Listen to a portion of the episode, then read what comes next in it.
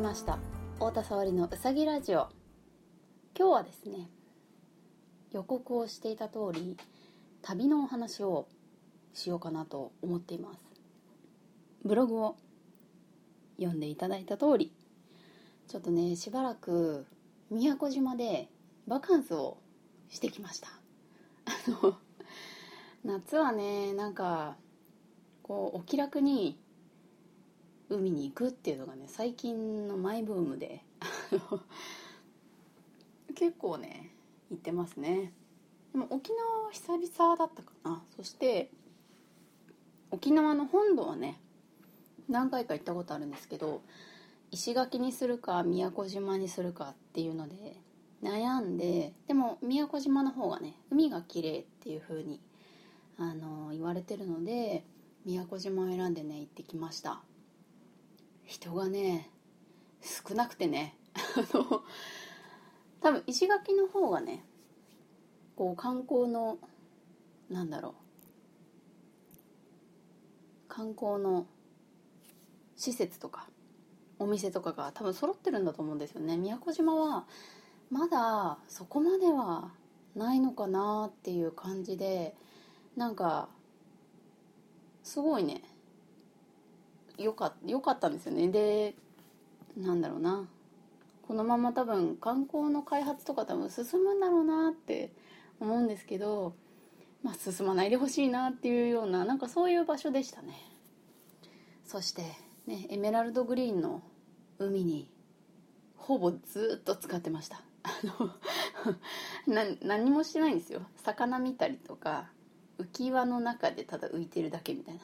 ひたすらそんなことしてました。あの なんかもう久々にぼーっとしてテレビも一切見ずパソコンも今回は置いていったのでもう一切見ることなくっていう感じで。ねなのでスマホに連絡をくれた人も全然返事返ってこなかったでしょうね。東京に帰ってきてから返信しました。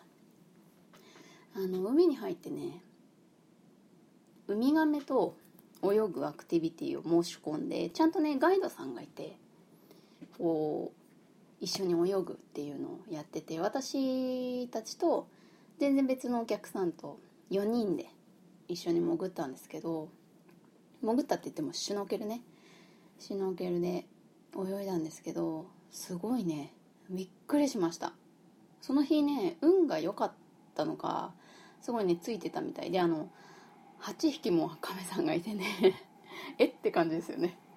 なんか船であの沖合まで出てとかはねやったことあるんだけど全然なんだろう。全然沖からちょろっと泳いだだけですごいいるのね。だからびっくりしてこういうの初めてだなと思ってすごいびっくりしました。でねずっとね餌食べて息継ぎの時にちょっと水面顔出してはまたそこに行って餌食べてっていうのをずっと繰り返しててね。生きるのが仕事なんだなと 思いながらね見てましたね。なんかすごい自然ってすごいなっていうのをねなんか普段東京できてると感じることないですけど 思いましたね。でそのアクティビティでね私サンゴがすごいいるような海って多分ね初めて潜ったと思うんですよね。海外で綺麗な海ってもう別にサンゴとかがあるわけじゃないので。であの今回はそのアクティビティの時にねすごいよくしてくれたんです。そのガイドさんが。2人いらっしゃったんですけどそのガイドさんがねなんかもうとりあえずビーチはシークレットだと。で地元のねガイドさんとかダイバーさんしか知らないのであの SNS にビーチ面を載せないでほしいと。言われましたね。なんかね便利になったけどね。きっとなんかいろいろあるんでしょうね。あの最近タグ付けって皆さん分かります？あの分かんないって言ってる人結構いたんですけど Facebook 多分 Facebook でしょうね。インスタはタグ付けとかなかったと思うんであの人間が写ってたりするとこれは誰々とか場所が写ってたりするとこれはどこどことかこうなんか付箋みたいなのが出てきてそこにカチャカチャって名前を入れられるんですよ。でそれをする人がまあ最近多いですという話をガイドさんがしていてでもそれをやられるともう世界中に あの拡散されちゃってものすごいやっぱ海外とかからも来るんですって。なんかそうするともう人が多すぎて亀とかがあのなんだろう。いいなくなっちゃうっていうかああれ違うな。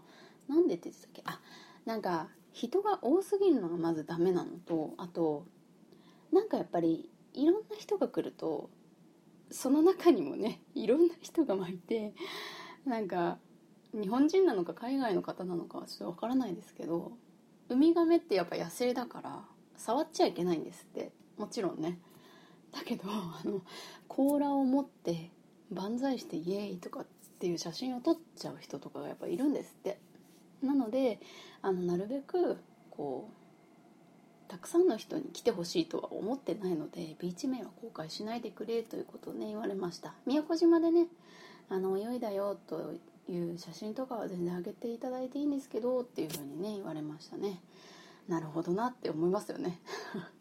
そら甲羅持ったらいかんやろっていう話ですけどね、まあ、そういう人がいるっていうね。ちょっとそんなね説明も受けました。あとね私サンゴがいる海とか初めてだったんで知らなかったんですけどサンゴって触っちゃいけないしあのサンゴの上に立たないでくれって言われましたね。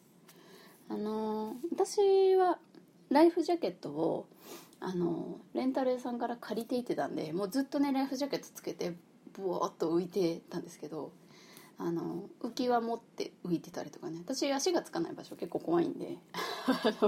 なんかそんなねなんか何もなしで泳ぎに行ったりとかしないんですけどやっぱり何もこう浮くものがなくて沖に出ちゃう人とかがいてそうすると疲れてきた時にねどうしてもサンゴの上に立っちゃうんですって。でもそうするとあの踏まれてサンゴがすぐ死んじゃうのでで触ったりするのももちろんダメですというふうに言われてなるほどなと思いましたね。あのサンゴが死ぬのって海が汚いからっていうのもあるらしいんですけど普通に人間が踏むと死ぬんでやめてくださいと言われましたね。あのねそんな注意もねあのガイドさんが言ってくれないとまあネットとかで調べてね知ってはいたんですけどなるほどそういう説明もするんだなと思いました。あとねもう一個日焼け止めがねダメですというふうに言われましたね。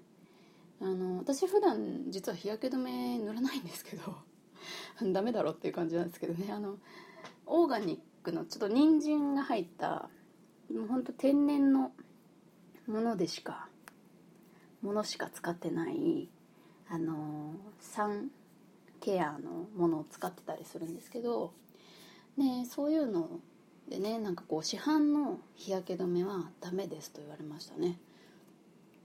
海に入った時にやっぱ油だからあと海面活性剤とかが多分入ってるからなんでしょうね。流れ出て海にその成分がプカーって浮くとなんか亀さんがですね餌だと間違えてそこの水面をパクパク食べちゃうらしいんですよ。で日焼け止めをちょっと食べるっていうのがすごく悪影響あるので日焼け止めは塗らないでくださいと言われましたね。であのオーガニックの日焼け止めちゃんとあるのでそういうのを使ってくださいということを言われましたね。なるほどって思いましたね。そういうのなんか考えたことなかったですけどね。なんかそういう説明をねガイドさんがちゃんとねしてくれるんですねどの方も。なのであすごいなということを思いました。まあそんなですねいろんなことがある旅でしたね。遊んだりそんな初めてのねあのガイドさんからの説明があったりしましたね。ということでさあそんなですね旅のお話なんですが今日はね珍しくあのちょっとパソコンを見ながらね喋っています。いつもね作業してる Mac なんだっけ MacBook Air をねちょっと見ながら喋ってます。ちょっとクリック音が入っちゃうかも。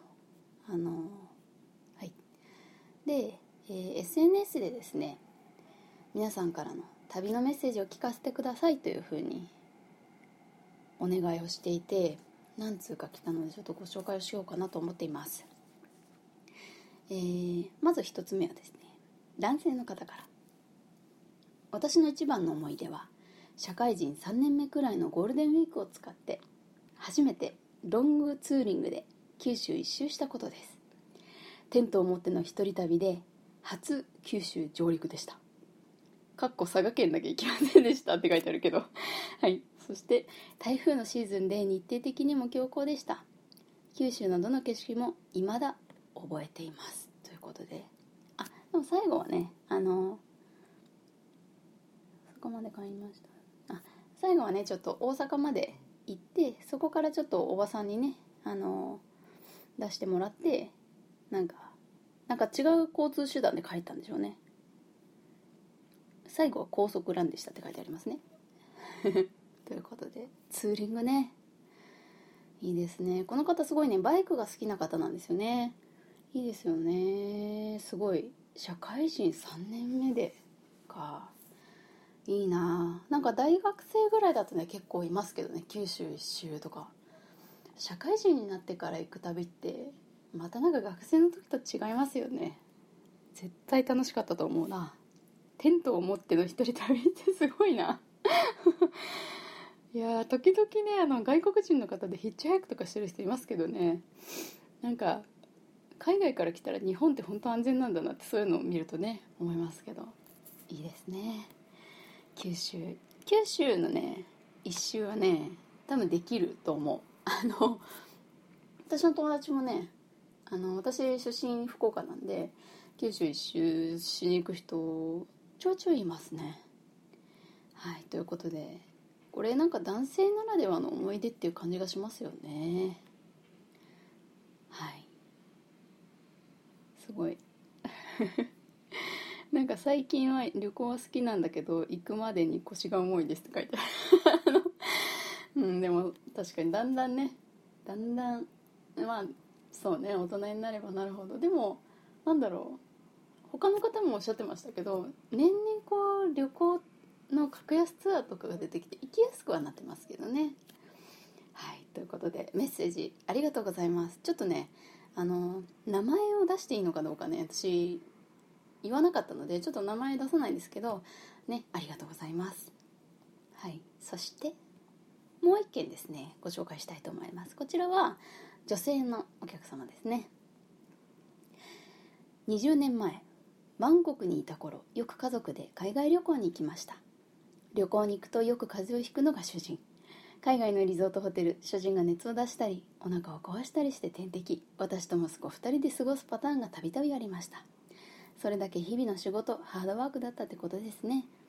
日々家族のために必死に働いて休日ドバッと疲れが出ていました。旅行では長男も熱を出したり下母したり よく現地の救急病院のお世話になりました。バンコクからニュージーランドに旅に行く当日その時は東京から主人の両親も合流。パスポート審査で引っかかりました。なんとパスポートがあと1ヶ月くらいで切れる。ダメなんですね。ギリギリの期限のパスポート。旅行会社の当日あ旅行会社の担当のチェックミス。カウンターでは旅行はできないと言われてしまいました。顔面蒼白。その時主人がニュージーランド大使館の方へ直接交渉。なんとか許可が下りました。手続きに2日かかると言われとりあえずその日は飛行機に乗れず9日間の旅行が7日間になってしまいました。ホエールウォッチング行けなかったけどニュージーランド行けただけでもラッキー。あの時主人が頼もしく見えました。ということで。はい。すごい。ねトラブルとかでもいいですよって言ったら旅行トラブルいっぱいかっこ笑いというですねメッセージを 送ってくださいました。女性の方ですね。ね主人が頼もしく見えましたと言ってすごい可愛らしいですね。いやありますよね。旅行の時に体調壊すって。私はね今のところ体調壊すっていうのはねあんまりないんだけど私もそんなに体が強くないからね。あの死ぬほど薬持っていくのね。アレルギーの薬とか風邪の薬とかめっちゃ持ってくんだけど今のところ体調崩したことないね。昔あのデザインの仕事をしてた時にインドに出張行った時かなあの先輩がなんかねエッグタルトが傷ん卵が傷んでたみたいでなんかそれでお腹壊したとか言ってあのね出張の初日がちょっともう初日からも3日間ぐらいかなほとんど仕事できなくてホテルにいたっていうのをあのそういう話聞きましたけどね。ちょいちょいありますよね。あとねそうね体調を崩すのもそうだし私がね中国人の友達から聞いたのがなんかすごい驚いたらしいんですけどあのもう一人友達とその中国人のね私の友達と2人で旅行に行ったんですね女性同士で。で2人でその時中国に旅行行ったのかな？行ったらなんかこう2人でこう肩を組んでか手をつないでか仲良く2人で歩いててで2人で結構くっついて歩いてるからその間のポケットにお財布入れてたら大丈夫だよねって言ってたんだけどホテル戻ったら財布なくて。すられたみたいでって言ってましたね。だから2人であんなにくっついて歩いてたのにいつすられたみたいな話になったんですって。ねなんかねそれもすごいよね。まあでも現金がちょろっとだけ入ってただけだったらしいんで全然良かったって言ってましたけどそれは驚いたって言ってましたね。あとね iPhone すられたとかもねよく聞きますね。私の友達もね iPhone すられてましたね。なんか電車の中ですられたみたいだったけど全く気づかなかったって言ってましたね。はい。トラブルね。ありますよね。ねパスポートね。パスポートって1ヶ月ぐらいで切れるとかじゃダメなの？ってこのメッセージもらって初めて知りました。パスポートね皆さん余裕持って更新行ってください。あの気づいたら切れてるんであれ。ね。いいですね。ニュージーランド。ニュージーランドにね行くっていいですね。留学した友達とかいましたけどね。なんかきっと過ごしやすいんでしょうね。いいな。バンコクからニュージーランドですもんね。すごい。バンコクも私行ったことないな、はい、すごい素敵ななんだろう。日々ハードワークをねこなしてくれる素敵なご主人と奥様と息子さんといいですね。旅の思い出。ありがとうございます。いやこのラジオでね皆さんからのメッセージ読んだの初めてですね。あの読むのが下手でごめんなさいね。最近あんまり字を読まないので。いやこの間字を読まないといえばですねあの皆さんにあの初中お見舞いを出したんですね。ファンの方に。であの届きましたと言って皆さんねご返信くださってあ無事届いたんだなと思ってすごくねまたそこでコミュニケーションも生まれたりとかしてすごく嬉しかったんですけどあのすごいね字が出てこなくて。久々にペンを持ってすごい何枚もねバーって書いてであの半分は宮古島から出したので多分消印を見ていただくと沖縄の消印の方とかいらっしゃると思います。なのであのよかったらね所長見舞い届いたら消印見ていただきたいなと思うんですけどいやもう本当ね最近字書かないからか本当字が出てこなくてすごいびっくりしました。あの ねいやこのなんか皆さんからねいただいたメッセージも字を読むということが最近ね読みたい本が3冊ぐらい溜まってるけど一向にこう読めてないのであの文字がねなかなかあの読みづらかったりしたんですけどもうちょっとね次はねうまく読みましょうかね。あのねなんか皆さんからメッセージいただくとあのこういうの慣れてくると思うのでよかったらまたなんかねこういうところに行ったよとか感想とかでもあとはね本当はちゃんとね毎回テーマを決めて話せると皆さんもきっとメッセージを送りやすいと思いますのでまた何かテーマを決めてお話できたらいいのかなと思っていますそれでは今日はこの辺で終わりましょうか。もうちょっと長くなるかなと思ってたんですけど早口だったのかな。ちょっといつもぐらいの感じになってますが。はい。ということで最後はですね、えー、ゆったりした気持ちでこの曲を聴いていただいておしまいにしたいと思います。それでは聴いてください。ラララ